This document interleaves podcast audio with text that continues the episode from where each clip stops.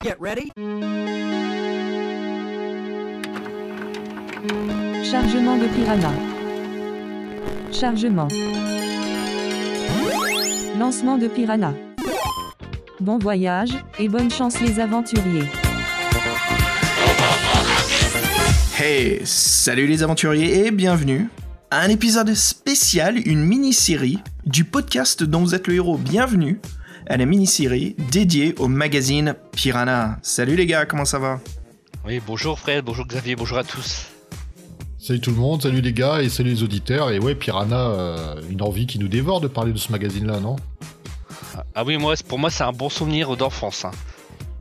Bah écoute, moi, c'est une, c'est une découverte un peu tardive. J'ai pas connu quand j'étais euh, j'étais gamin, mais par contre, euh, en regardant un petit peu les revues, en lisant un petit peu de quoi il s'agissait, c'est quelque chose d'assez spécial, les gars, on peut dire. hein. C'est pas, c'est pas commun du tout. Hein.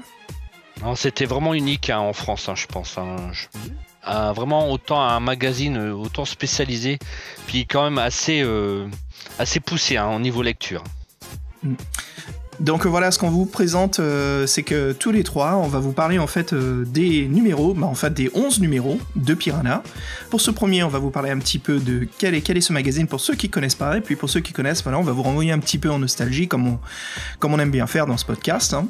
Et puis on va parler du premier numéro. Donc voilà, ces épisodes vont durer, euh, enfin ils vont être un peu plus courts que, que, les, que nos épisodes euh, ordinaires hein, du podcast dont vous êtes le héros. Et euh, voilà, on va vous parler le plus possible pour vous faire ressentir un petit peu bah, qu'est- qu'est-ce qu'était Piranha, quelle était cette atmosphère et comment ce magazine a pu mélanger culture et euh, bah, jeux de rôle et livre dont vous êtes le héros tous ensemble. C'était assez spécifique.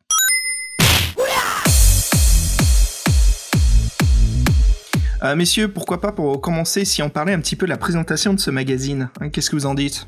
Ah oui, bien sûr.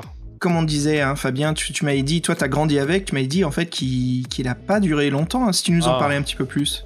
Ah, il, a, il a même pas une année, donc euh, en fait, il y a eu que seulement euh, 11 numéros. C'est vrai, c'est vraiment pas beaucoup. hein. Euh, moi, je l'ai connu grâce à ma bibliothèque, hein, parce qu'il était dans la bibliothèque de ma ville. C'est là que je pouvais l'emprunter, c'est là que je l'ai connu. Parce était, c'était un magazine qui coûtait assez cher. hein. Puis bon, allez, moi, je pouvais pas me le, pouvais pas me le payer. hein. C'est dommage, mais bon. Et tu me disais justement que, bah voilà, il, il a pas vécu longtemps. Est-ce que tu peux me parler un petit peu de l'équipe éditoriale euh, qui avait de l'espoir et tout, comme quoi c'était vraiment, euh, il pensait faire un énorme pas en avant, que ça allait marcher, hein Ah bah en fait, euh, Piranha c'est une association de, de Gallimard, des, éditions Gallimard et le magazine Télérama. Donc Télérama c'est un hebdomadaire mais qui parle de, la télévision, de la radio, des spectacles. Mais Télérama c'est vraiment un magazine très culturel, pas du tout euh, grand public en fait.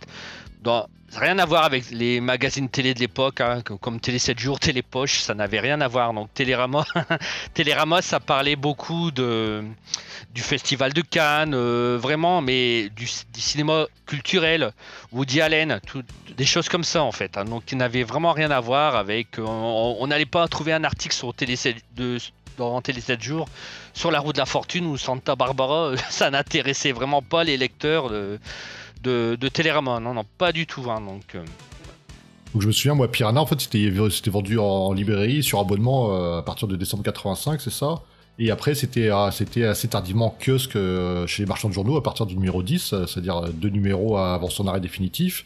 Parce qu'en fait, le but, c'était de sauver le magazine, parce que les ventes, on vous le dira, n'étaient pas faramineuses, c'était un peu élitiste comme, comme magazine. Et donc, en fait, ils avaient même eu de- d'autres idées, comme faire deux couvertures euh, pour le 11e magazine, une pour les abonnés et une autre qui était vendue euh, dans les kiosques et en boutique, justement. Et euh, en fin de compte, ils se rend- vous rendrez compte que la ligne éditoriale a un peu changé, parce que vers la fin, ils ont surtout cherché à attirer les rôlistes et ceux qui faisaient les livres dont vous êtes le héros, donc ils consacreront, ils ont même des jeux de rôle dans leur magazine et pas mal d'aventures de livres dont vous êtes le héros, donc c'est assez sympathique pour nous qui sommes intéressés par ça. Et euh, pour ceux qui s'y abonnent, et, euh, on verra que les univers sont liés, parce qu'en fait ils recevront une très belle affiche très heroic fantasy de, ti- tirée de l'œil noir. Donc l'œil noir, le fameux jeu de rôle euh, de, de notre série qu'on connaît Jeu, jeu euh, de rôle euh, d'origine allemande, hein, si je me trompe pas. hein. Ouais, ouais, d'origine Mm. allemande. Et donc, c'est vrai qu'on on a parlé des, des, des ersatz de- des HeroQuest, mais c'est vrai que, en fait, quand on parle de, de ton fameux jeu, là, merde, j'ai oublié le nom.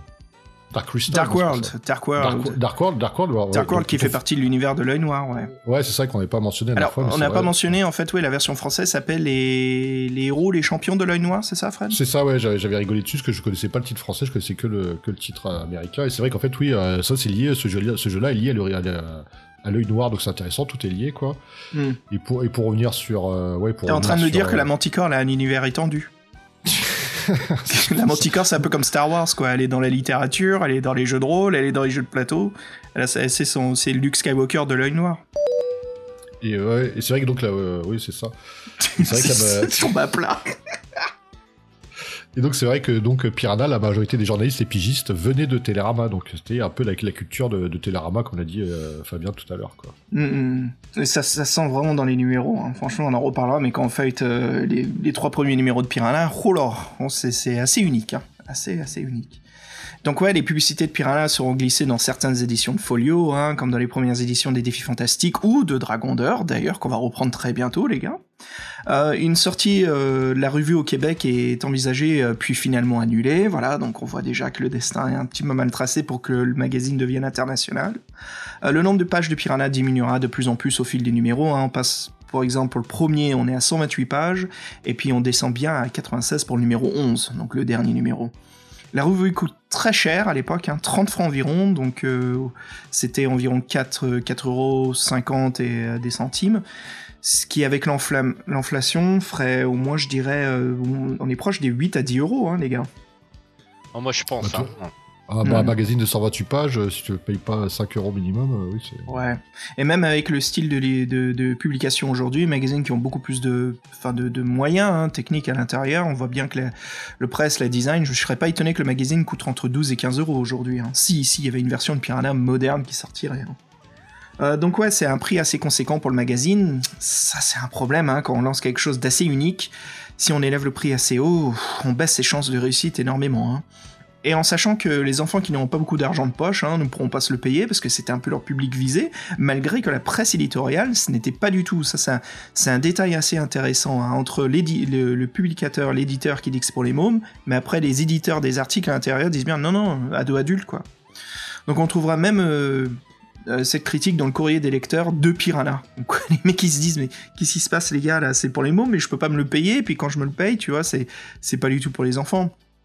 Ce qui se passe par la suite, en fait, c'est qu'ils justifient le prix par euh, le choix de mettre plus de pages en couleur. euh, et puis on constatera aussi qu'à partir du numéro 8, il y a un changement du rédacteur en chef qui, qui se fait. hein, donc ça n'impliquera pas un changement dans la formule, mais comme quoi on voit déjà qu'à l'intérieur, la ligne éditoriale, au moins dans les bureaux, on sent déjà qu'il y a un mouvement, il y a quelque chose qui, qui se passe. Quoi. Il y a quelque chose qui marche pas, le journal il est déjà dans un problème. Donc le lancement n'est pas top, on sent que ça galère dès le début, ce qui est vraiment ah, c'est dommage quoi. C'est, c'est, c'est seulement s'il y avait quelqu'un un petit peu, sais, pour diriger un peu tout ça, pour mettre un petit peu tout le monde, accorder les violons, savoir qui on s'adressait, à qui on vendait ce, ce magazine, peut-être qu'il s'en serait sorti, on sait pas.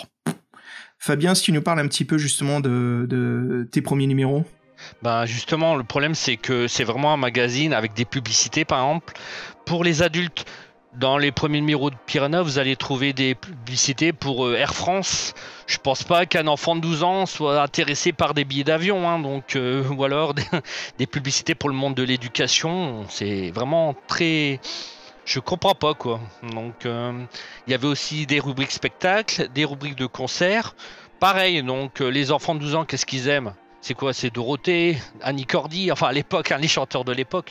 Sûrement pas des. Enfin, je pense pas qu'un enfant de 12 ans aimait bien Rolling... les Rolling Stones ou Phil Collins. Hein. Je sais pas vos goûts de l'époque, hein, donc. euh, je sais Non, pas non, si c'est ça. C'est, on connaît, mais en effet, c'est pas la, c'est pas la cible de ce public-là. Mais comme je disais, on sent bien le, le, le problème entre le, entre le, la, bah, Gallimard et en fait l'équipe d'édition de, de Piranha. Il y a, il y a, un- il y a, enfin, ils se comp- on, on dirait qu'ils sont jamais passé un coup de fil.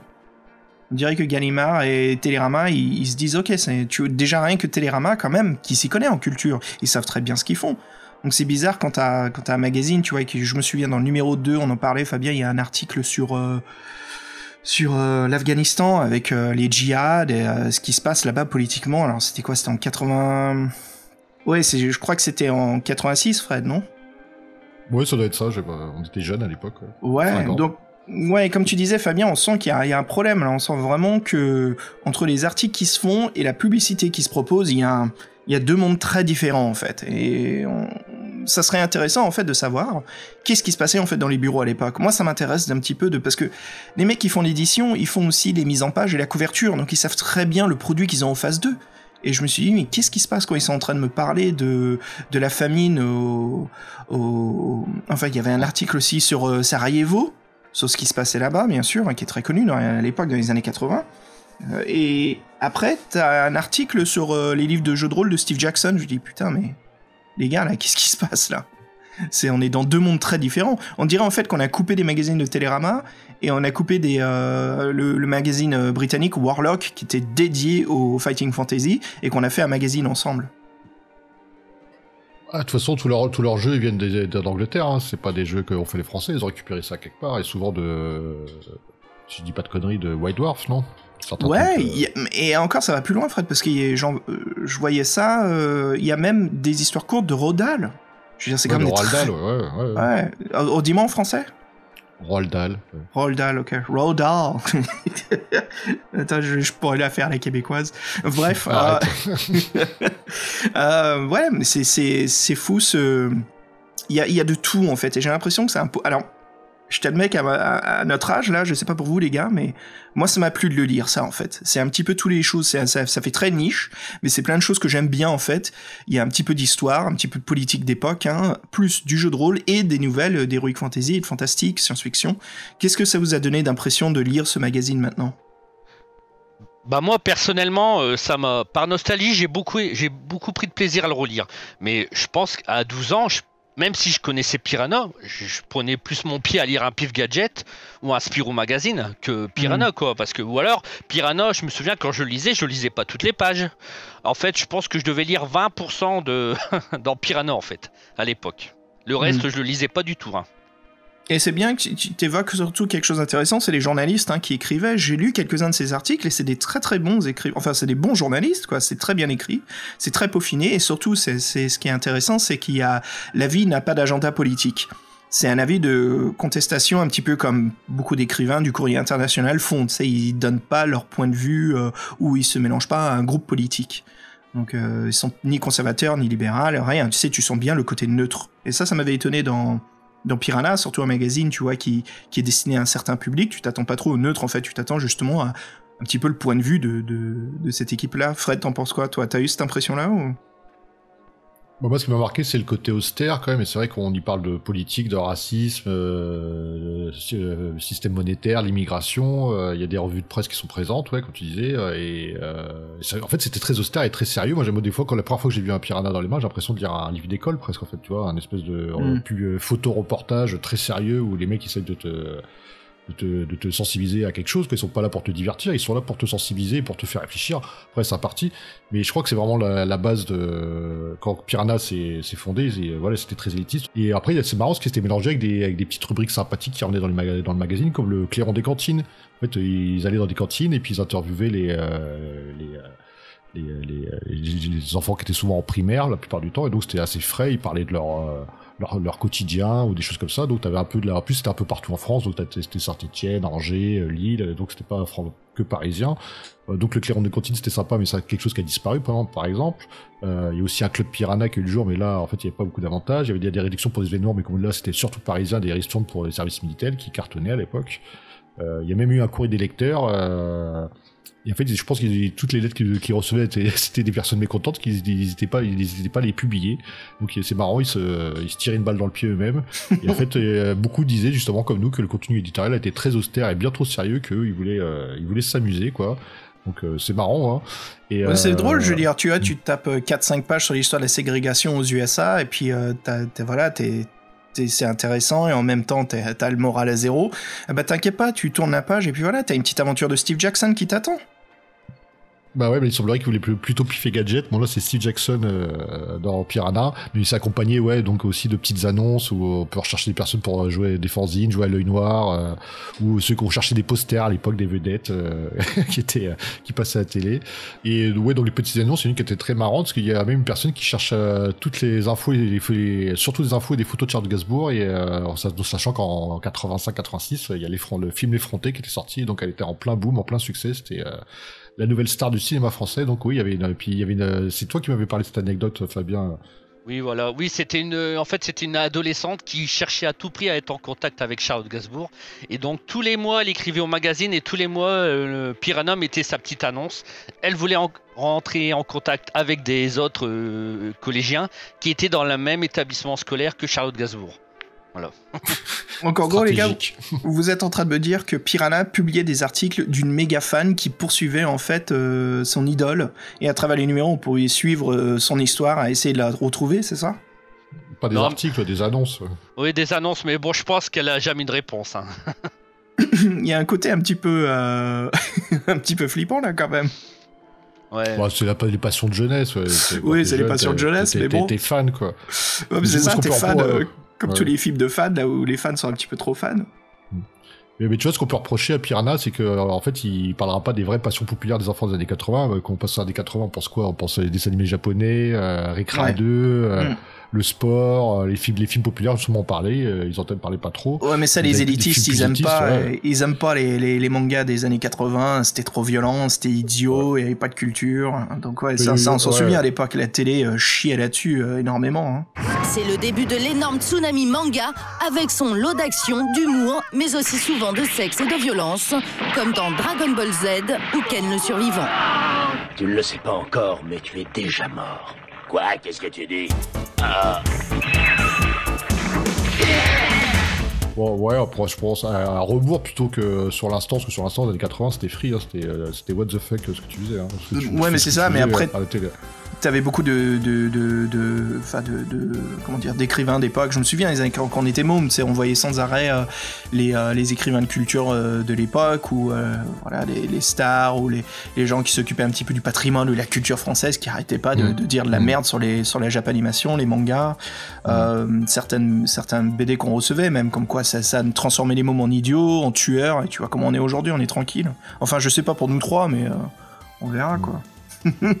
ça m'étonne pas en fait que Piranha n'en parle pas du tout. Moi je m'attendais par exemple tu sais, dans Piranha qui parle je sais pas ou même euh, parce que t'as des, des animés qui sont quand même un peu culturels tu sais comme la, série d'Il était une fois l'homme par exemple ça c'est bien ils n'en parlaient jamais hein, c'était vraiment euh, hmm. comme si ça n'avait ça n'existait pas en fait comme si les enfants bah, ne s'intéressaient pas à ça Ouais, c'est bizarre, ouais. c'est vraiment un magazine qui sera euh, très austère au final, hein. vraiment, vraiment. Euh, surtout à ses débuts, et puis voilà, quand, quand il reconnaîtra en fait ses erreurs, hein, ce sera trop tard, quand le magazine cherche vraiment à évoluer et s'adapter au public. Et euh, moi je pense que c'est surtout dû au, prix du magazine, hein, parce que ça lui donne une durée très courte. Vous voyez les gars, si vous vendez un magazine très cher, et ça vous prend quand même 10, 11 numéros pour commencer à connaître votre public, c'est pas bon signe. C'est pas bon, c'est pas bon signe. Donc... la plupart des lecteurs, en fait, ils abandonnent au fil des numéros. Hein. Il y a moins en moins d'achats. Voilà. Piranha, c'est c'est pas un cas isolé. Hein. Il y a un autre magazine de l'époque, hein, mensuel, qui a aussi tenté sa chance à, la même époque. Alors, est-ce que vous vous souvenez avec cette typo de... Bah tiens, Fred, c'est quoi cette typographie, là? On la ah, connaît mais ça, ouais, ça m'a fait rire. C'est typiquement celle de Iron Maiden. Donc, euh, ouais... tu vois, en plus, le numéro, le, premier qu'on voit, là, c'est une espèce d'Indiana Jones, on dirait. C'est vraiment très années 80, de la typo Maiden, un Indiana Jones sous couverture... Euh, on y est quoi. il s'agit voilà du magazine Indiana hein, qui sortira dans, dans l'indifférence la plus totale euh, pour n'avoir que trois numéros. Alors que là, le contenu était bien différent à 100% des. Voilà, il y avait énormément de, variations, des aventures de tout type, des couvertures bien. Là, on sent, tu vois, Piranha, on est dans le côté euh, plus le. L'élitiste l'élite, exactement, le ster, l'élite. Et Indiana, c'est tout le contraire. C'est les années 80. On est à fond dedans. Qu'est-ce que c'est les années 80 C'est le heavy metal, le glam rock, euh, l'heroic fantasy, c'est euh, le, sword and sorcery, c'est la science-fiction, c'est tous ces grandes épopées hein, qui aujourd'hui on n'arrête pas de voir des copies-collées. Hein. Un problème d'innovation de notre époque, hein. ça vient mais c'est au compte-goutte. Hein. Et voilà, on sent vraiment que ça fond dedans dans la créa. Après, c'est comme, ça comme Piranha, c'est comme devenu un peu culte parce que moi, avant de j'en connaissais pas entendu trop parler. Puis c'est vrai qu'en faisant des livres dans héros, c'est un, une espèce de truc qui revient souvent, quoi. Et je pense qu'il n'y a pas beaucoup de gens qui les ont eu entre les mains, en fin de compte, euh, à cette époque-là, quoi. Hmm. En fait, c'est un magazine, c'est les magazines qui font partie du milieu niche. hein. Il y en a toujours aujourd'hui qui réussissent, hein, pour en citer quelques-uns. Surtout, on voit ce qui marche bien dans ce style-là, c'est la BD. hein. Par exemple, en Angleterre, on a euh, 2000 AD, hein, qui carbure toujours autant aujourd'hui, qui marche très bien. Euh, en Amérique, on a Heavy Metal, hein, Metal Hurlant d'origine française, qui, marche toujours aussi bien, qui a une renaissance d'ailleurs ces dix dernières années. C'était un petit peu le phénomène de Marvel. Euh, fin années 90 et surtout début années 2000, Heavy Metal, c'était, on dirait que ça allait disparaître. Il y avait des pubs partout à l'intérieur, comme les, comme les X-Men à l'époque. hein, on voyait qu'ils galéraient en Amérique. T'achetais un, un X-Men de, quoi 20 pages, euh, il y avait 10 pages de pub à l'intérieur. hein, C'était fou. hein. Marvel a eu sa renaissance, Heavy Metal a eu sa renaissance.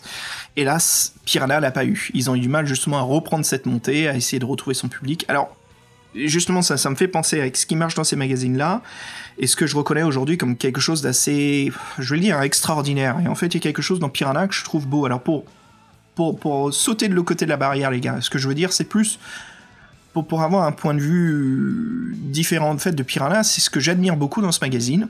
C'est en effet, c'est la volonté, ou plutôt le fait qu'ils respectent énormément leur jeune public. Peut-être que c'est ça aussi. Pourquoi est-ce qu'on devrait euh, ne pas parler des enfants? Pourquoi est-ce qu'on devrait parler des enfants constamment de cette chambre à écho du, du manga, du club Dorothée, de, de tout ce qui était big à l'époque, hein, tout ce qui était à fond Pourquoi pas justement leur parler un petit peu de la culture et pas justement les traiter comme des enfants, mais les traiter voilà comme des, jeunes adultes eh ben, on va leur parler de ce qui se passe politiquement dans le monde où l'on vit. On va leur parler un petit peu aussi de la culture. On va leur proposer des romans qui ont gagné des, prix d'écriture, des prix d'écrivains. On va aussi, voilà, vous partager euh, de magnifiques œuvres de livres dans votre héros, de jeux de- d'aventure à l'intérieur. Donc il y a un côté, peut-être, tu vois, on peut confondre l'élitisme avec juste, et si on respectait un petit peu notre public tu vois, et on n'est pas obligé toujours d'être euh, ultra pédagogique et euh, traiter les mômes comme des mômes. Tu vois, on les traite comme des, comme des, comme des humains, et voilà, avec tout le respect. Et s'ils comprennent pas, bah on les explique. Et ça, j'ai trouvé ça très bien fait dans, dans l'écriture de Piranha. Les articles, si tu ne savais pas ce qui se passe, bah, c'était écrit d'une façon où tu n'avais pas besoin d'avoir un savoir ou, tu sais, une spécialité historique pour comprendre un petit peu ce qui se passe. Le magazine, quand même, te traitait très bien et c'est juste qu'il te proposait pas ce que tu pouvais trouver ailleurs. Comme tu disais, Fabien, dans Pif, dans Mickey, dans, bien sûr, on n'a même pas parlé, mais Dorothée Magazine. Voilà, il y avait ces, ces choses-là. Alors, pour pas répéter ce que tous les autres font, bah, on va se concentrer sur quelque chose d'assez spécifique. Donc, il y avait, il y ce côté bien. ouais. Moi, je pense vraiment qu'en fait, Piranha, c'est euh, comme un produit d'appel, en fait, qui, euh, qui, qui, euh, qui doivent toucher les parents pour qu'ils l'offrent à leurs enfants. Parce que je veux dire, souvent, le prescripteur, Ouais. c'est l'enfant pour, la, pour les parents, là, c'est l'inverse. J'ai l'impression qu'en fait, pour- par rapport à leur com, tout ça, leur façon élitiste, ils disaient, ah, vous êtes parents, regardez, en ouvrant ce magazine à votre enfant, il va, il va pas, il va pas glander, ça va pas être concon. Mais en fin de compte, j'ai pas l'impression que c'est, peut-être que les pubs intérieures, c'était pour ça, je sais pas. J'ai vraiment Ouais. l'impression que c'est, en fait, Télérama a voulu conquérir, ceux qui lisaient Télérama, en fait, adultes, ils disaient, bah, tiens, on va, vos, enfants, ils devraient lire Piranha. Mmh, Moi, comme un comme ça accompagnateur, quoi. C'est comme ça que je le vois en fait. Moi je pense plutôt c'est Mm. c'est euh, c'est ça en fait. Il dit, il cibler des parents qui veulent que leurs enfants aient déjà des, des lectures on va dire euh, nobles entre guillemets ou un peu intellectuelles Ouais. par rapport à toute la oui tous les euh, pif gadgets avec les objets tout ça qui sortaient. Moi ça me fait vraiment penser à ça en fait. C'est intéressant, ouais, parce que ça explique le prix, en fait, vu que c'est un prix qui est, qui est pas accessible pour les enfants, plus pour les adultes, ça montrerait bien que leur public, en fait, ce qu'ils cherchent à toucher, c'est pas les enfants, c'est les parents des enfants, hein, c'est pas con, Fred. En Mm. tout cas, moi, ça n'a pas marché chez mes parents. hein. Ils, ils- ils me l'ont jamais offert, hein, donc euh, au contraire. hein. Au Ah, non contraire, plus, hein. ça, c'est marrant parce qu'à l'époque, mon oncle, Ouais. il, il me- il m'achetait Métal Hurlant, donc euh, ouais, j'avais est-ce, est-ce qu'ils lisaient est-ce qu'ils lisaient Télérama vos parents? C'est ça. ah bah non. Euh, c'était. je Moi, crois qu'il y en c'était- avait au deux mais dans la maison, mais bon. Non, moi c'était Télé 7 jours. hein. ah mec, euh, attends, j'avais une super couverture, ça m'a rappelé des souvenirs. là. C'était euh, Mark Marcy Walker avec son avec son nouvel homme de sa vie. Là. Ouais, Oh, Santa Barbara, là, la série Ah, Santa ouais. Barbara. Ouais. Oh là là, mais c'est c'est Ah, peut-être des et- années et- 80, bref. ouais. Ayant grandi un petit peu dans les Amé- en Amérique dans les années 80, je ne sais absolument de pas de quoi vous parlez, les gars.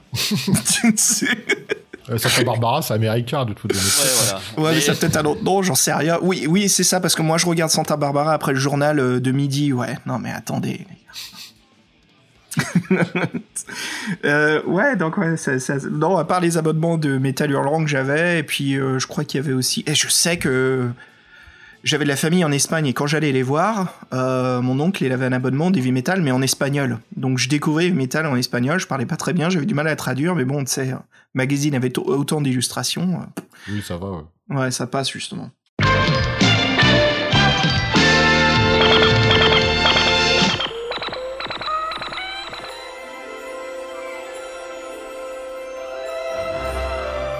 Euh, bah, messieurs, ça conclut un petit peu la première phase euh, de ce, numéro 1. Là, on a justement on a parlé euh, de Piranha. Qu'est-ce que c'est que ce magazine? Comment c'était assez spécifique? Si on rentrait justement dans le premier volume, Piranha 1, la pierre de sang, qui est sorti en décembre 1985.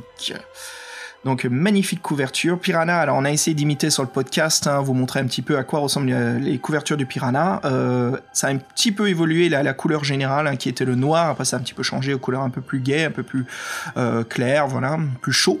C'est un fond noir, Piranha écrit en blanc, grosse typo bien épaisse, ou fat comme on dit, hein, qui, qui couvre vraiment la longueur du magazine. Un rectangle euh.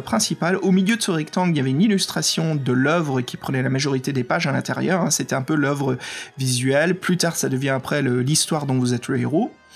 Et sur les côtés, donc sur ces euh, gratte-ciel qu'on appelle hein, les skyscrapers de gauche à droite, en print en fait, c'est des marges verticales.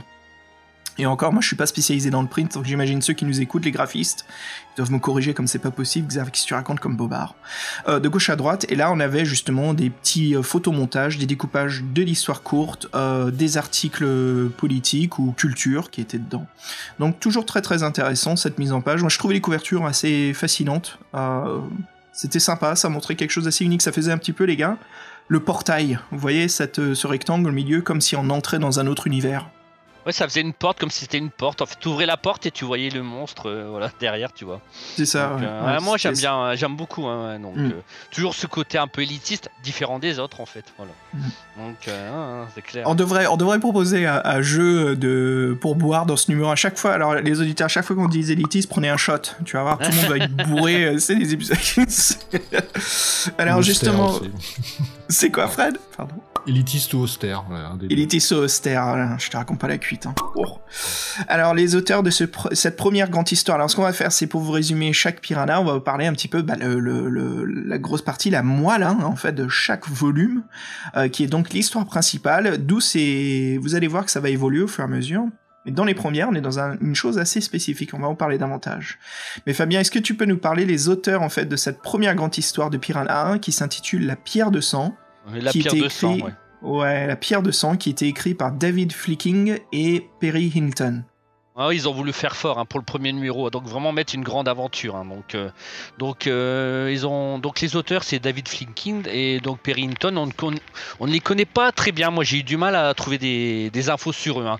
Ce sont des Anglais qui travaillent toujours ensemble. Donc euh, c'est un duo, mais je ne sais. Est-ce que c'est leur vrai nom? Est-ce que c'est un pseudonyme? Je ne sais pas. Donc j'ai vraiment. C'est en fait c'est la pierre de sang, c'est leur œuvre la plus célèbre. Elle a marché pas mal, donc elle a été traduite, pardon, elle a été traduite dans une dizaine de pays. Donc Piranha a publié justement pour leur premier numéro l'histoire intégrale, donc euh, il y a quand même pas mal de pages, donc en décembre 85, et le livre sortira beaucoup plus tard, euh, en avril 86, chez Gallimard. Alors oui, donc la pierre de sang, c'est une énigme en fait avec euh, des dessins, donc euh, c'est très important d'avoir des beaux dessins. Donc euh, qu'est-ce qui nous a fait cette histoire, cette énigme visuelle? Donc c'est illustratrice, c'est Rachel Birkett avec deux T, c'est très important. Et donc en fait, comme les, deux, auteurs précédents, David Flicking et Perry elle est, tombée dans l'anonymat. En fait, on n'a pas trop de, on sait pas trop qui c'est. On sait juste qu'elle a été très prolifique dans les années 80. Elle a beaucoup travaillé en Angleterre, donc pour le magazine anglais qui est 2000 AD. Euh, donc vous connaissez, donc on a déjà parlé, c'est le périodique comique spécialisé dans la science-fiction que, que Xavier est fan, donc Xavier est fan. Toujours un abonnement en euh, cours. ouais, ouais, bah c'est cool, tu vois. Et euh, bah, en fait, elle s'est un peu lassée de ce milieu, il faut être assez productif, je pense, et donc elle s'est reconvertie dans la cuisine végétarienne.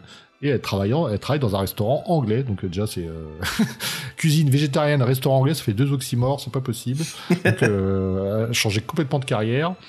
Et donc, euh, pour être franc, oui, donc le premier numéro de Piranha, moi je trouve que c'était vraiment une bonne idée, parce que des énigmes, des énigmes visuelles comme ça, on n'en a pas si souvent.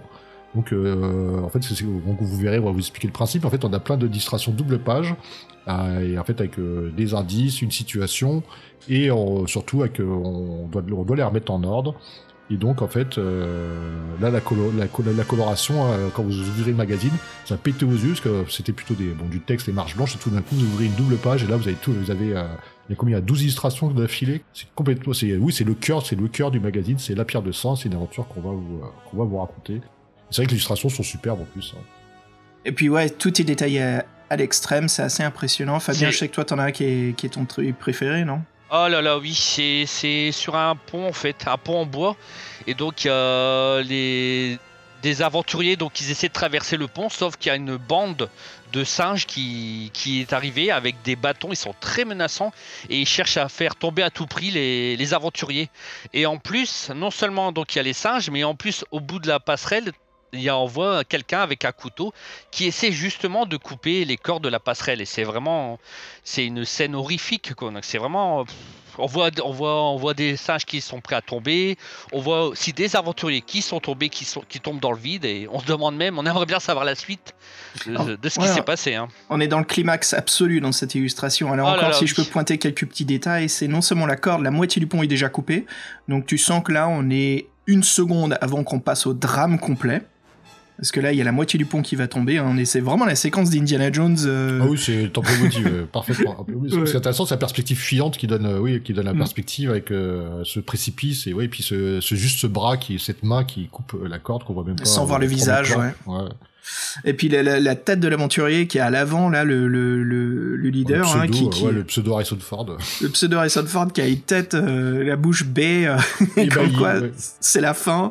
Les singes là qui sont en train de s'acharner, qui réussissent, hein, les singes en train de frapper, en train de jeter les aventuriers, qui se sacrifient même pour les, pour les jeter du pont. Ah voilà, on est bien dans le drame. Hein. Je te raconte pas si on refait un Indiana Jones où il y a cette scène et on remplace les, euh, les, les gardes du culte par des singes, ce sera Mm. encore plus flippant. Mais, mais donc c'est marrant, Fabien, parce qu'en fait, ça c'est la première illustration, donc c'est la première que t'as préférée, toi. Oui, tout à fait. Ouais. Et en plus, Mm. c'est vraiment, euh, tu vois, la première illustration, déjà, c'est une scène choc. hein. Donc, c'est vraiment, euh, pour moi, elle m'a vraiment beaucoup marqué. hein. Ouais, ça marche vachement bien. Déjà, juste pour parler un petit peu de la couverture de la pierre de sang, euh, c'est un homme qui soulève un énorme sabre au-dessus de sa tête, qui porte un masque euh, tribal, alors quelque chose, on dirait un petit peu un mélange culturel de, l'Amérique du Sud. Ouais, euh, aztèque, japonais aztèque, inca. Donc avec ce mélange, il a beaucoup de diamants, de d'accessoires autour de lui. Il porte euh, un collier en, en- qui est décoré de, de palmes avec euh, ouais, des pour- peaux de jaguar. Pour être franc, c'est le, c'est le prêtre de Indiana Jones 2 aussi, sauf que là, il a un masque. Hein. C'est On est à prêtre. euh, on est à fond, en fait, on est à fond le. En fait, c'est Indiana Jones 2, mais au lieu que ça se passe en Inde, ça se passe en Amérique du Sud. Euh, et puis derrière, en fait, on voit bien les mains de Shiva qui tiennent plein d'objets. Et les gars, je viens de remarquer un instant sur la couverture, chaque main tient en fait un objet du puzzle, le principal du puzzle. du culte aussi. Maintenant, parce que pas vraiment du plus, parce que. euh, ah si, regarde, il y a les, c'est les objets en fait que l'on doit retrouver dans les illustrations. Bah non, parce que t'as pas l'avion, par exemple. L'avion. L'avion, les bottes. euh, Ah oui, t'as pas les bottes, mais regarde, t'as les- le, pas- le, le sceptre, euh, t'as le. Mais en fait, enfin, ça, oui, ça pour, pour moi, c'est fait pour t'embrouiller, ça, justement, au départ. Tout, dé- au tout départ. Ça marche, ça tu marche. comptes combien de bras là Il fait, tu vois, est-ce qu'il a vraiment 8 objets là Non, il y en a 12. Ah non, mais il y en a un qui manque, plus c'est des armes, je les vois pas. En fait, c'est pour t'embrouiller, ça, c'est juste. euh, On dirait que tu te parlais à toi-même et que tu tu- tu t'engueulais toi-même là. Bah oui. Et euh, ouais, donc vraiment une très belle illustration. hein. Et Fabien, si tu nous parles justement du traducteur. Donc, le traducteur, c'est Jean-François Ménard. Donc, euh, bon, là, euh, de nos jours, il a 69 ans. Donc, il n'avait pas cet âge-là hein, quand il a travaillé sur La Pierre de Sang. Mais euh, en tout cas, il est très réputé parce qu'on le connaît bien, parce que c'est lui qui a fait la traduction des romans de Harry Potter. Donc, il, a avait 37 ans quand il a travaillé sur La Pierre de Sang. Donc il a, on en reparlera plus tard, mais en fait, il a écrit lui-même quatre livres dont vous êtes le héros dans la série des Messagers du Temps, sous le pseudonyme de James Campbell. Mais on vous en parlera euh, dans un prochain chapitre. Je t'admets que parmi tous les livres qu'on veut faire aussi, alors je sais qu'on a des doubles jeux prévus, on a pas mal de choses prévues cette année, mais ce qui est toujours au fond, et c'est un petit peu au même niveau que les, euh, que les Voix du Tigre ou le Loirdan, c'est la saga euh, justement des Messagers du Temps. J'ai jamais lu euh, cette saga et j'ai toujours été très très très curieux. Et je peux te dire que c'est surtout à cause des couvertures qui sont très horreur, fantastique, heroic fantasy ou même euh, post-apocalypse moderne. Donc euh, vraiment une saga de quatre livres qui ont l'air assez intéressants. Donc on, verra, on verra si on en attaquera ou deux cet hiver. On verra ce qui se passe. Mais ouais, le synopsis, Fred, dis-moi un petit peu ce qui se passe dans ce wannabe Indiana Jones.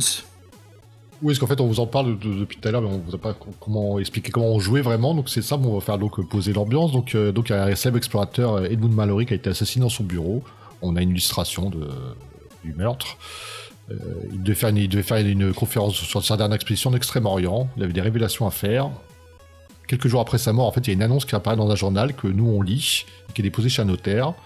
Donc on se présente auprès du notaire et celui-ci nous dit qu'en fait qu'il y, a... une récompense à la clé si on, suit euh, le testament de Mallory, mais qu'il y a peu de chances de survie.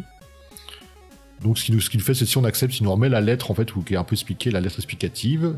Donc en fait, de son expédition, il a volé la pierre de sang, et il sent qu'il a euh, réveillé une malédiction euh, du gardien qui le poursuit. Il, dit que pour y échapper, il fallait trouver un masque et prononcer le nom du, euh, gardien, une espèce de démon euh, qui le poursuit, quoi. Et en fait, lui, son, Mallory, le problème, c'est que le nom, du démon, il l'ignorait.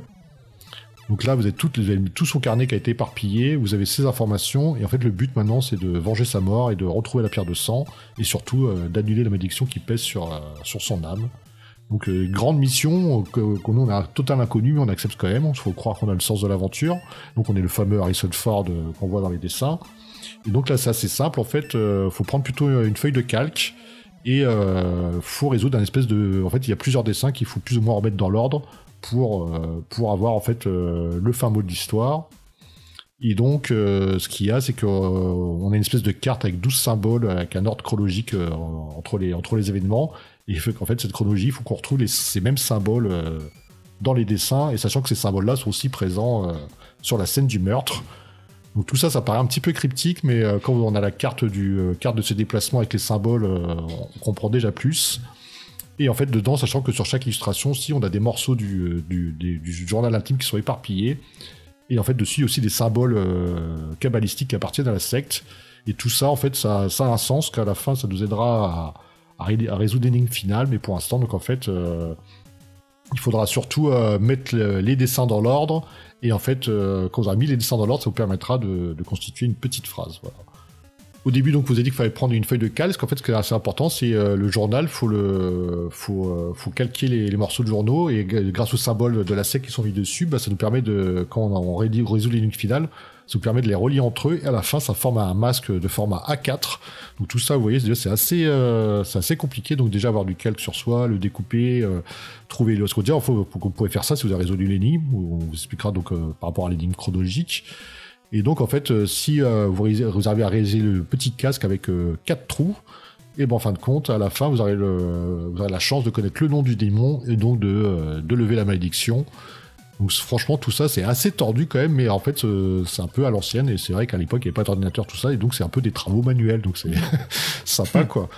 Et ce qui est fou quand même, c'est que Fabien, tu nous en parlais, mais Piranha n'a jamais publié les, les solutions. Oh là là, c'est vraiment pas bien ce qu'ils ont fait. hein. Donc, euh, parce qu'en fait, euh, ils ont dit dans le magazine que, dans- euh, que la solution ne serait jamais publiée. Pour l'avoir, il fallait en fait acheter l'édition euh, La Pierre de Sang que Gallimard allait sortir euh, voilà, euh, plus tard en fait. Euh, Donc, euh, alors c'est vraiment pas bien parce que donc le- je, je pense que peu de joueurs ont réussi justement à faire le, le jeu et en plus pour avoir la solution, il fallait acheter en plus le livre. hein. donc, alors il, pour avoir, on- il y avait un service Minitel parce qu'à l'époque c'était, il n'y avait pas d'internet, Ah, c'était Minitel, voilà. Et donc ça coûtait très cher, je sais plus combien, enfin bref. Donc euh, il fallait appeler des numéros surtaxés pour justement avoir quelques petites solutions de rien du tout. Voilà, donc euh, Piranha n'a vraiment.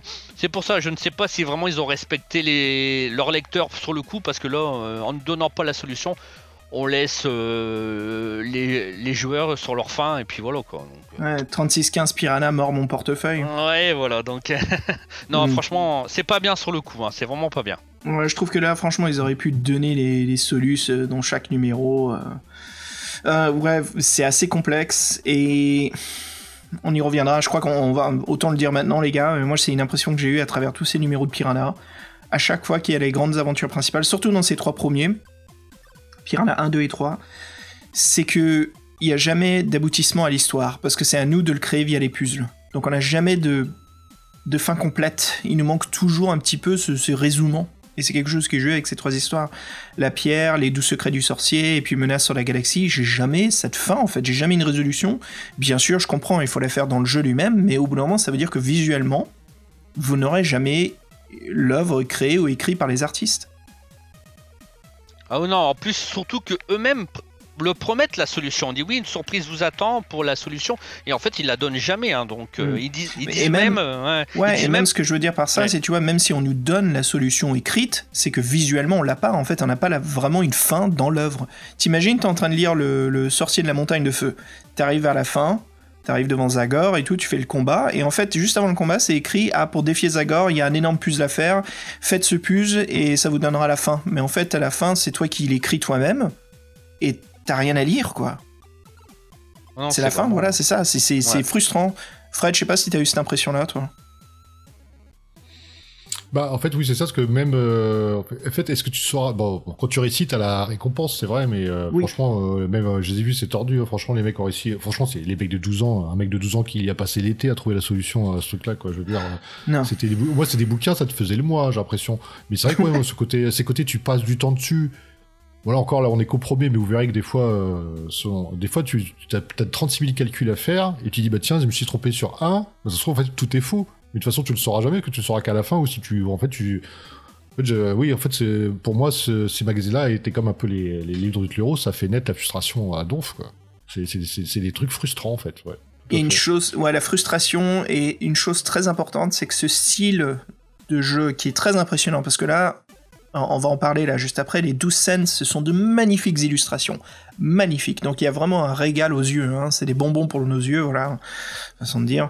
Mais euh, il y a quelque chose de beau, mais les puzzles sont très difficiles. Et le, problème là-dessus, je trouve que si tu veux garder ton joueur euh, focalisé, vraiment intéressé par ce qui se passe, c'est qu'il faut que tu livres une histoire intéressante. On est d'accord là-dessus. Si tu ne proposes pas de paiement de fin, un petit peu de récompense de fin, qui est vraiment intéressante, tu perds ton public. Parce que finalement, qu'est-ce qui se passe quand tu commences à, à, jouer au jeu et tu sais, t'en es à quoi 3-4 heures et t'y arrives pas, bah tu te dis bon, ok, tu fais une, une suranalyse, tu regardes, ok, c'est quoi ma récompense à la fin? Ah, c'est de créer un masque en A4 Ouais, je m'en fous. Allez, je passe à autre chose. Et tu viens de perdre ton joueur.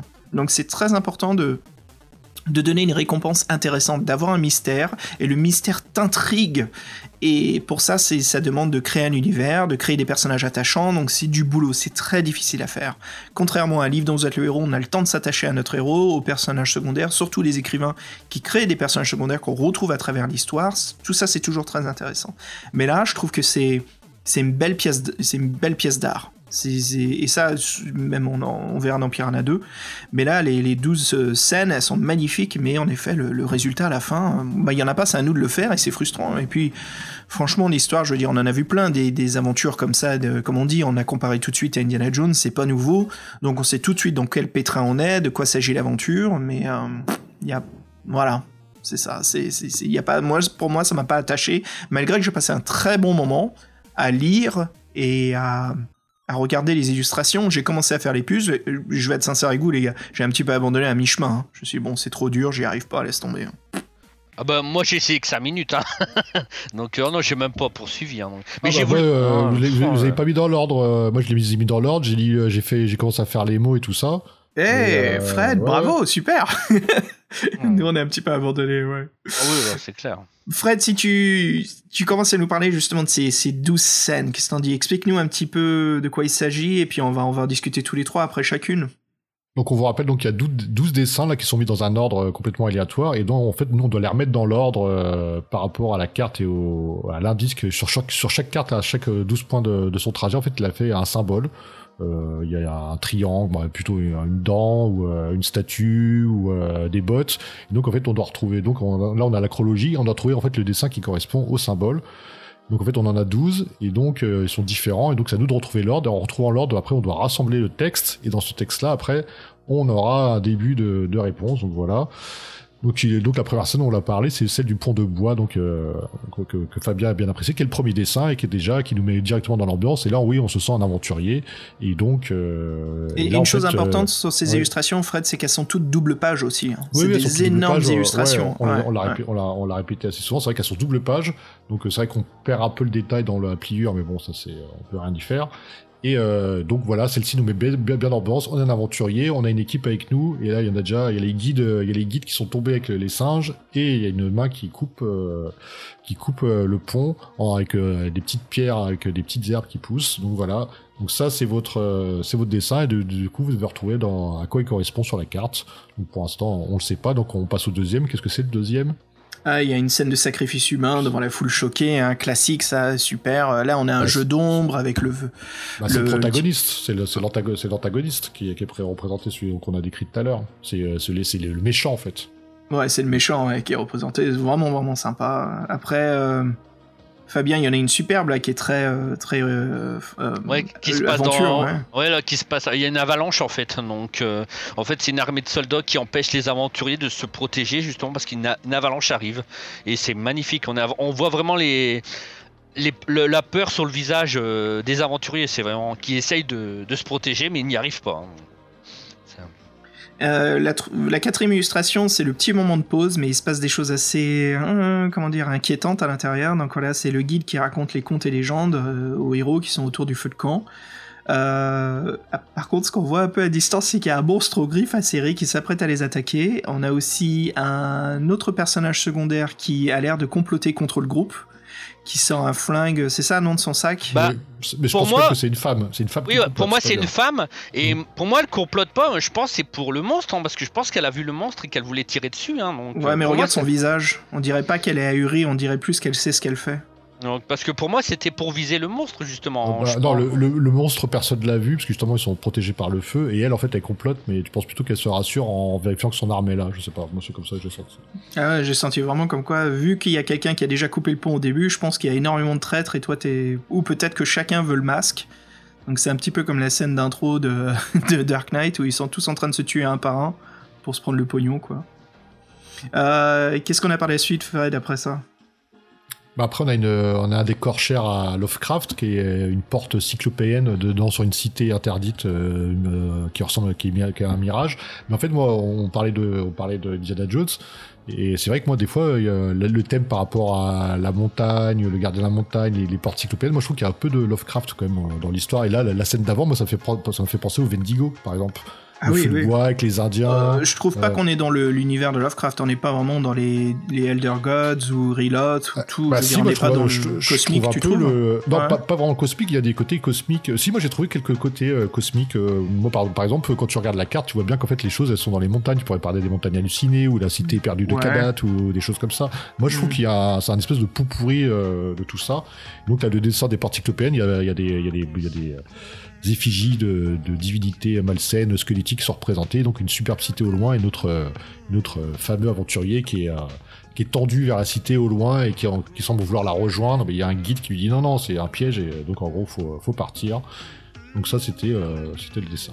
On est En dans plus- le. Et vous avez vu les statues suivent du regard justement l'aventurier. hein. Il, euh, voilà, c'est vraiment. Ils ont le, ils ont, ils ont le regard Ouais, il- projeté vers lui. Ouais, oui, le, ouais, le, comme les, ouais, Il est surveillé, ouais. Ouais, il est surveillé. Ouais, les, les aventures modernes comme ça, ça serait la série de jeux Uncharted sur la, la PlayStation, hein, les, les Indiana Jones modernes, les Lara Croft, les Tomb Raider. hein. On, est, à- on est à fond dedans, hein, les- la découverte des cités euh, interdites ou perdues au fond du monde, à l'époque où la, la- la Terre n'était pas encore chartée complètement. Euh, la scène après, en fait, c'est une cérémonie où on voit euh, plein de statues morbides avec euh, du feu autour, très très impressionnant. On voit qu'il se passe quelque chose de malsain dans cette ville. Peut-être tous les soirs il se passe un rituel auquel on comprend pas trop, mais qui est inquiétant. Donc après une très belle illustration aussi que j'aime beaucoup en fait. hein. Donc c'est en fait c'est les aventuriers qui arrivent dans le port et euh, donc on voit vraiment euh, beaucoup de les, les habitants. Donc euh, on voit même un chat. Donc j'étais enfin on voit plusieurs chats et au loin on voit un homme avec un crochet en fait dans la main. Donc euh, je pense que c'est vraiment un, un des ennemis de nos héros donc qui est là. Et puis il est dessiné euh, mi-taille, donc on voit Oui. pas du tout le haut de son On corps, très mystérieux au premier plan. Ouais. Oui, oui, tout à fait. C'est vraiment euh, une très belle scène en tout cas. Vraiment, Ouais, il y a plein de choses dans ce port, hein, entre tous les cajots de fruits, les gens qui bougent tout, les matelots, les héros qui arrivent. Très très belle scène d'introduction. euh, Et- dans- dans- en, en fait, c'est un plan d'établissement, quoi. C'est ça au cinéma. C'est qu'on établit la nouvelle localisation géographique, on est dans un nouvel endroit, et puis là, encore une fois, pour, pour jouer au puzzle de chercher des objets dans l'image, là, on est à fond dedans. hein. Non, non, c'est vraiment. Puis euh, plein de détails, des couleurs, c'est vraiment magnifique. La prochaine illustration, elle est vraiment chouette. C'est euh, la nuit tombée. Voilà, il y a une épreuve où- de feu où on voit un objet qui flotte à l'intérieur des flammes, une sorte de glyphe. euh, Peut-être c'est un objet métallique. Ça, c'est la rune, la rune de la secte. là. La rune de la secte, ouais. Et puis euh, il y a un soldat donc qui, qui a le- habillé euh, en- avec la tenue tribale qu'ils ont, qui justement D'ailleurs, doit- euh, soldat ou soldate? Moi, on dirait plutôt une soldate, non? Ah oui. Ah oui, oui, ouais, ouais. Elle a un peu de poitrine, ouais, si. Et elle a une, puis elle a, et puis elle a une, elle a une une grande, natte. grande, grande natte derrière, ouais. J'ai cheval, ouais. une grande Mm. natte, ouais. l'impression que c'est Et- c'est pas vraiment une combattante, c'est la, c'est la, c'est la mago. c'est la mago, ouais, qui justement doit voilà euh, traverser euh, les flammes avec sa main et récupérer l'objet, ouais. On est dans le classique euh, du comment dire de l'épreuve de des spiritualités. hein. Ouais, que ouais, les, puis les mecs qui ressemblent plutôt à des mongols, euh, mongols avec des casques de vikings, ça c'est marrant quoi. Mm, mm, mm. Ah oui, là on a changé d'univers quand on est dans le port. Oui, en effet. Là on se croirait vraiment en, en- en Asie centrale. hein. Ouais, plus classique après, c'est le tout explorateur avec euh, la cascade derrière, euh, les alligators dans le fleuve, les canoës bondés, et bien sûr la pluie de flèches qui, qui s'abat sur eux pendant, la, pendant la fuite. Et là c'est marrant parce qu'en fait on compte au début du dessin, si on peut faire vraiment attention, on peut euh, voir un peu les compagnons de, de notre héros. Donc il y a, oui, il y a, il y a- il y a une asiatique qu'on voit souvent, il y a une autre, il y a une autre fille qui, qui l'accompagne. Et c'est vrai que des fois, euh, comme enfin, après il y a une espèce de chronologie, on peut voir ceux qui, qui sont morts ou pas quoi. Donc c'est assez, euh, assez marrant ça. Donc là, c'est typiquement, ouais, il y a une espèce de tribu de sauvages qui nous surplombe euh, du haut des falaises, là, et qui, euh, qui lance des javelots euh, sur notre expédition. Et les, euh, les alligators n'attendent qu'un moment pour se remettre du festin. Donc c'est Mhm. assez sympa. Et euh, donc, ouais, euh, typiquement aventurier, no- notre fier aventurier euh, tire au shotgun en direction des falaises. Bonne chance, carabine, quoi. Ouais, là c'est mal parti. hein. Alors l'illustration suivante, c'est une très belle scène aussi encore. hein. Donc c'est une scène d'un marché en fait.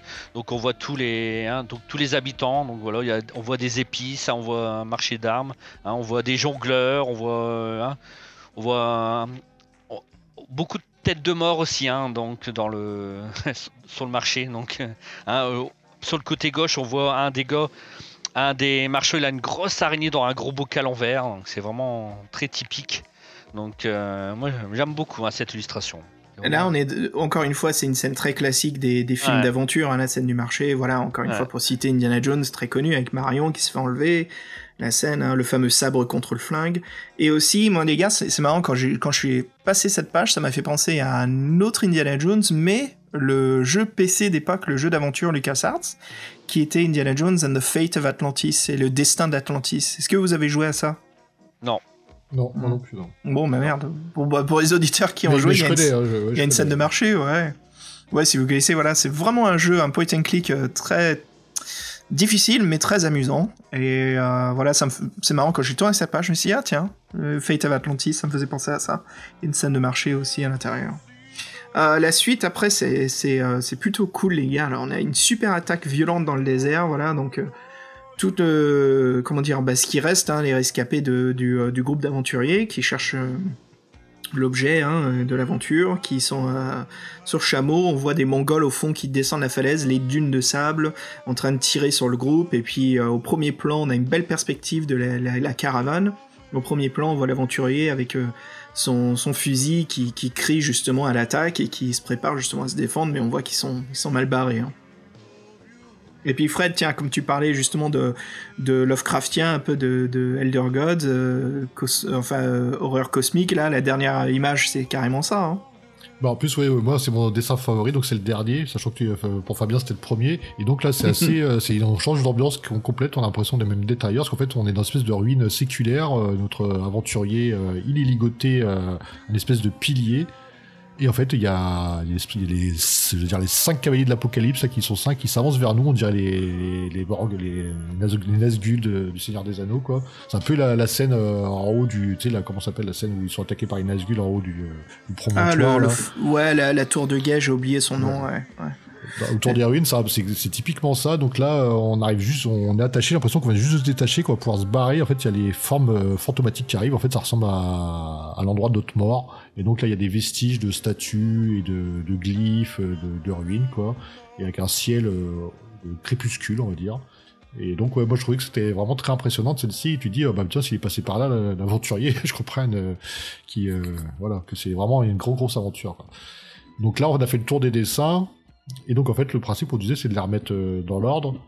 Donc, ouais, on va faire un petit jeu des devinettes. Je vais vous rappeler les, euh, les symboles, dans quel ordre ils sont et où est-ce qu'on les trouve. Si vous avez, bon, bah, vous serez un peu de tête. Donc, le, le premier symbole, donc, c'est un avion, par exemple. Dans quel dessin, à votre avis, on a un avion? Bah, c'est le... un avion. Dans la scène du marché, j'en avais. euh, pas le marché, mais euh, de- du port, j'avais vu un avion. Oui, ouais, c'est ça, celle du Ouais. port. Il y a, avec le chat, il y a un avion. Ouais. Le, deuxième, le deuxième symbole, c'est des bottes. Quel, Ah, c'était euh, euh, le feu de camp. c'est ça, c'est le feu de corps, il y a les bottes. Le troisième symbole, c'est une oreille. Alors celui-ci, c'est, je crois que c'est un des plus tordus. Euh, C'est pas celui des Cyclopes, la por- le portail des Cyclopes? Non. Vas-y, dis-nous. En fait, c'est, c'est le dernier dessin. Il y a, il y a une Ah, rue tout sérieux? en... Ouais, il y a une rue tout en bas. Il y a deux amants qui se font face et la meuf, il lui manque une oreille. Eh ben, Ah, donc oh le là dernier là. dessin, c'est le troisième illustration de l'aventure. Ouais. Alors moi, le Eh quatrième, ben. c'est celui que j'ai, le quatrième, c'est celui que j'ai plus galéré. Déjà, j'ai pas compris ce que ça représentait. Vous le voyez, c'est un espèce de, comme un volant de badminton. Ah oui, ah oui, en fait, c'est euh, ça j'ai trouvé. C'est le canoë, c'est la taille du canoë. En fait, c'est les, euh, les volants qui sont accrochés aux lances. Non, Non je pense pas. Non. J'ai une autre- une, une réponse et je pense que si, t'as le, si tu regardes la, la caravane et que tu regardes les chameaux, je pense que ça va te sauter aux yeux. Ah, en effet, ouais. C'est quoi C'est le truc des coussins? En fait, non, c'est les, c'est les rennes des chameaux. De- Les rennes des chameaux, ouais. Les ornements sur les rennes des chameaux, ouais. Oh mon dieu, on dirait vraiment les, les poils qui sont attachés à l'avant de la lance. Eh ben. Vas-y, continue, Fred. Le cinquième, c'est un masque de tête de mort, plus ou moins. Euh, Comme un singe, plutôt. Ouais. Fabien Parce que dans le, mar- dans le marché, il y avait beaucoup de têtes de mort, Ouais. justement. Bah, en fait, dans le marché, tout, tout, à, tout à droite, t'as un marchand qui vend Oui. trois, trois de ses masques. Ah Oui, ouais voilà, on les voit, marchand tout de à fait, ouais. Ouais, Ouais. ouais. ouais. Bien vu. Alors, le sixième, j'ai galéré aussi, c'est un espèce de petite plante, un trèfle. On dirait un trèfle à cinq feuilles. Ouais. Euh, non, j'ai pas trouvé, moi. Pourtant, j'ai envie de dire, ça saute aux yeux. Non. Ouais, mais je crois que quand j'en étais là déjà, moi, j'étais Dans passé. le- autre où il y a le pont, non? Non, c'est Ouais, pas où il y a le pont Si, c'est le pont, parce qu'il y a des herbes en premier plan. Ah oui. Ah, il est Ah vicieux, celui-ci. ouais. Mais Ouais, oui, ouais. c'est ça en fait. Ah ouais, Ouais, on ouais. les voit bien Ouais. là. Bien vu, Mais celui-ci, en fait, j'ai trouvé, j'ai trouvé par élimination parce que j'ai, trouvé les autres et celui-ci, bah, je me suis dit, bah, ça peut être que celui-ci, ce qui reste que ça, il reste que celui-ci, quoi. Bref. Hmm. Le septième, c'est une espèce de, de dent. Ouais, euh, Crow là. euh, C'est pas le. Non, je sais pas. C'est pas dans la scène du sacrifice, là, non Il y a pas un moment où il y a des alligators? Ah, Bah, si. Ah, le. Oui, oui, le quand ils sont attaqués, oui, voilà, ouais. Ah, Le d'accord. canoë, euh, le canoë qui a, qui a la tête d'un alligator et t'as plein d'alligators dans l'eau. En fait, leurs dents ont la même forme que le symbole. Oh là là, d'accord. Oh. Donc le huitième, c'est un serpent. Donc là, c'est facile.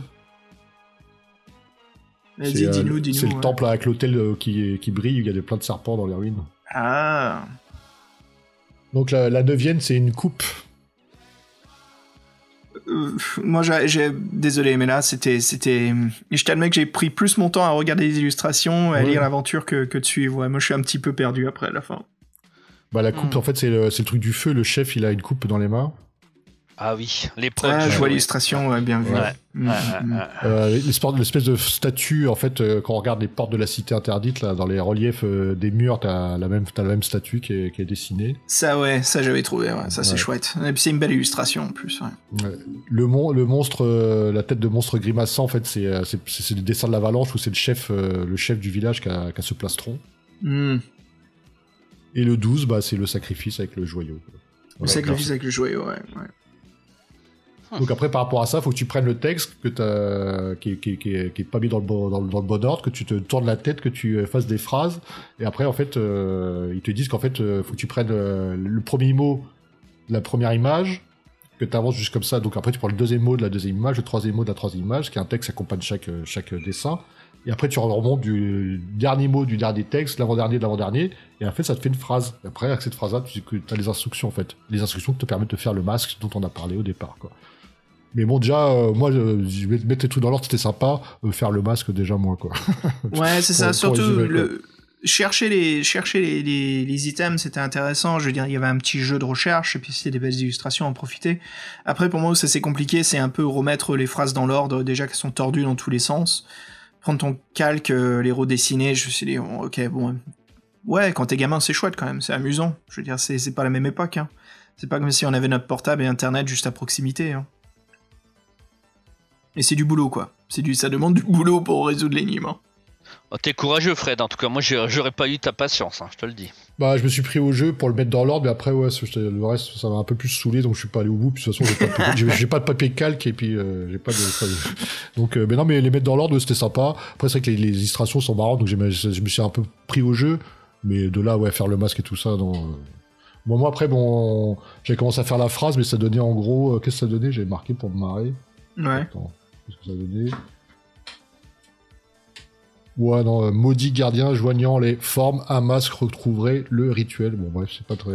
Ah, c'est déjà pas- ça, bien joué, mec. Eh, c'est déjà ça, surtout pour un magazine qui n'a pas de solus. Hein. C'est Ouais. pas mal, c'est pas mal. Alors voilà, les, les amis, ça nous amène justement à la conclusion. hein. C'était une aventure euh, vraiment sympathique, pas exceptionnelle, mais, mais qu'on vous conseille, je pense, tous les trois. hein. Ah oui. Rien que pour les dessins, en fait. Hein, donc, Mm. euh, Ouais, vraiment, ça change, les énigmes visuelles, c'est vraiment sympa quand même. euh, Ouais, c'est ça en fait, c'est les énigmes visuelles plus un puzzle. Et après, voilà, si vous voulez vivre une aventure, je sais qu'on a des, des joueurs ardus hein, qui nous écoutent. euh, euh, franchement, les gars, bah, on vous le conseille, hein, les aventuriers. Si vous aimez ce type de, de puzzle, euh, c'est vraiment vraiment chouette. Euh, Le livre est très facilement trouvable en occasion. Hein, c'est pas des choses hors de prix euh, que vous pouvez trouver sur eBay. Très facile. Donc voilà. Mais ce qui est sympa, donc, c'est on a l'ordre, après, on peut un peu faire le- la progression de l'aventure, en fait, ce qui est vraiment arrivé. C'est vrai qu'en fait, au fur et à mesure des dessins, le mec, il- au début, il est tout fringant, tout costaud, puis euh, Mm. à, la, à la fin, voilà, c'est. euh, Mm. C'est pas, c'est pas, pas, pas la même chose.